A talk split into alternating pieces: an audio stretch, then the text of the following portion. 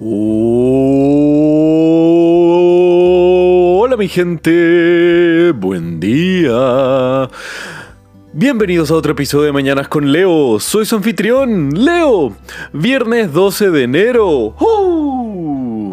¿Qué tal va todo mi gente? Espero que bien, espero que su día de hoy esté lleno de nuevos desafíos y ya que es viernes, que sea un día lleno de actividades y de muchas cosas por hacer. Y qué mejor que tener un día activo, un día donde todos ustedes le están dando el todo por el todo, dedicándose totalmente para cumplir o avanzar las metas en sus sueños o sus proyectos. Y por qué no, los viernes siempre pueden ser buenos días en los cuales ustedes pueden de, concretar cosas reales y no solamente estar pensando en lo que se viene en la tarde, en la noche o de lo que se viene en los próximos días del fin de semana. Y digo, claro, necesitamos tiempos de descanso, pero ¿no creen que igual no es algo no muy sano el que nuestros viernes sean días de desesperación, donde lo único que piensan es desde que despiertan irse de sus casas a trabajar para después salir del trabajo y comenzar a tomar, desquitarse, eh, simplemente no estar haciendo nada o al mismo tiempo buscando cualquier escape para el estrés del día a día? Pues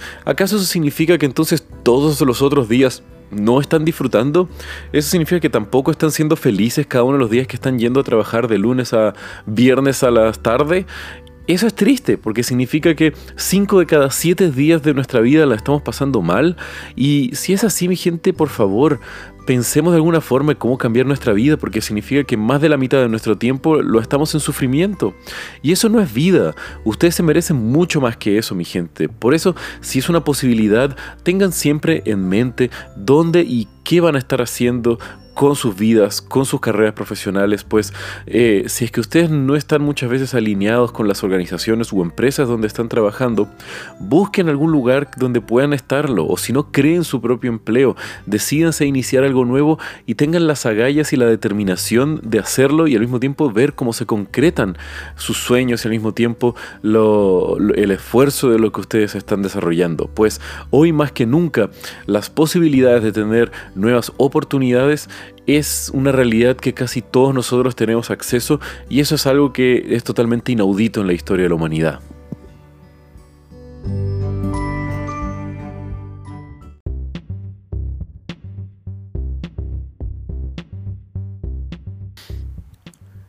Y si van a dedicarse a buscar nuevas oportunidades, lo más probable es que va a ser a través de una búsqueda en Internet, ¿o no? Bueno, espero que si es así, hoy les quiero contar el cómo todas las búsquedas de Internet que han realizado en su vida se las deben gracias a una brillante mujer.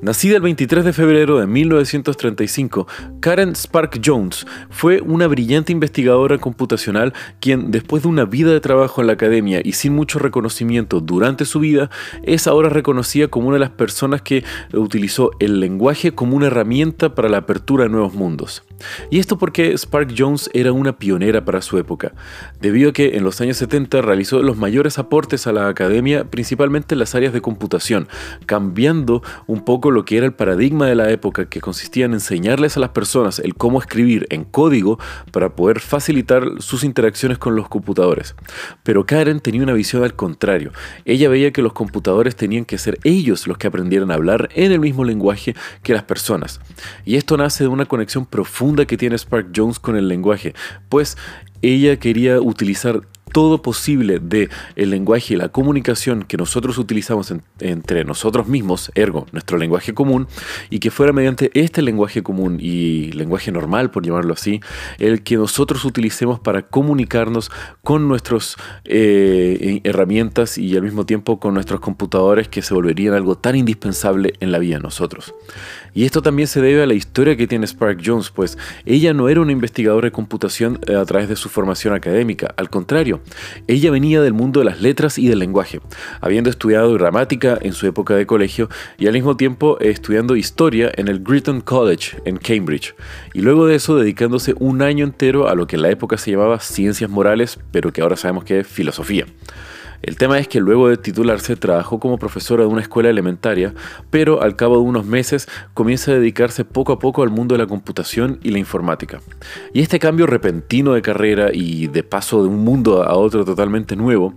eh, podría ser algo bastante ajeno, pero en realidad si nos ponemos a pensar un poco más, todos los comandos que se utilizan para programar cualquier pedazo de software es un lenguaje, son órdenes y comandos que nosotros entregamos para que el hardware, eh, mediante esta interpretación del código que nosotros le entregamos, cumpla ciertos propósitos o ideales gracias a la lengua que nosotros le estamos otorgando a nuestras computadoras. Y su mayor aporte, por lo cual es reconocida hasta el día de hoy, fue eh, gracias a un paper que ella escribió en el año 1972, donde ella propone lo que se llama Term Frequency Inverse Document Frequency, o si hago una traducción literal, frecuencia de término invertida, donde lo que ella utilizaba resumiendo mucho, porque no soy un investigador de computación, pero más que nada lo que eh, la esencia de lo que ella era, era combinar un poco el uso de la lingüística con su experiencia trabajando en temas estadísticos y computacionales, para eh, arrojar resultados basados en lenguaje común y al mismo tiempo formando lo que sería el esqueleto de la estructura de todos los buscadores de Internet.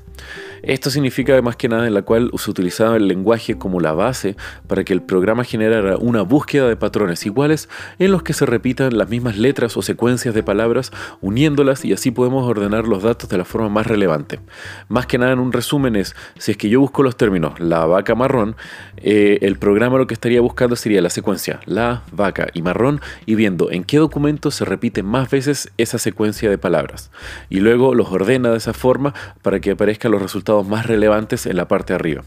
Y esto podemos decir de hoy que es un poco como la estructura base que nosotros vemos en todos nuestros buscadores. Claramente ahora tiene una mayor robustez y muchos más detalles y refinamientos para que los resultados sean más coherentes y al mismo tiempo relevantes. Pero si nos pensamos, nos quedamos a pensarlo un poco más, es la misma base. Buscamos palabras y donde sea el término más cercano a lo que nosotros buscamos es lo que nos aparece.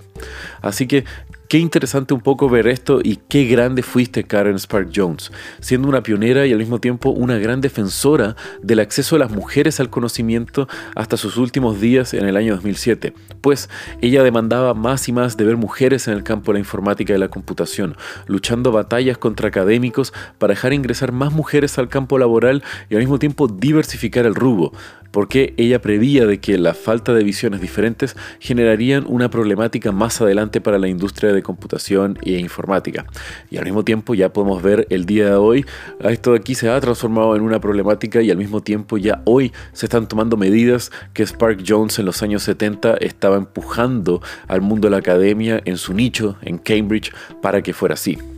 Y bueno mi gente, si quieren saber un poco más de lo que les hablé el día de hoy, pueden ver los links en la descripción del episodio. Y como ya saben, que tengan un muy buen día. Los quiero mi gente. Besos.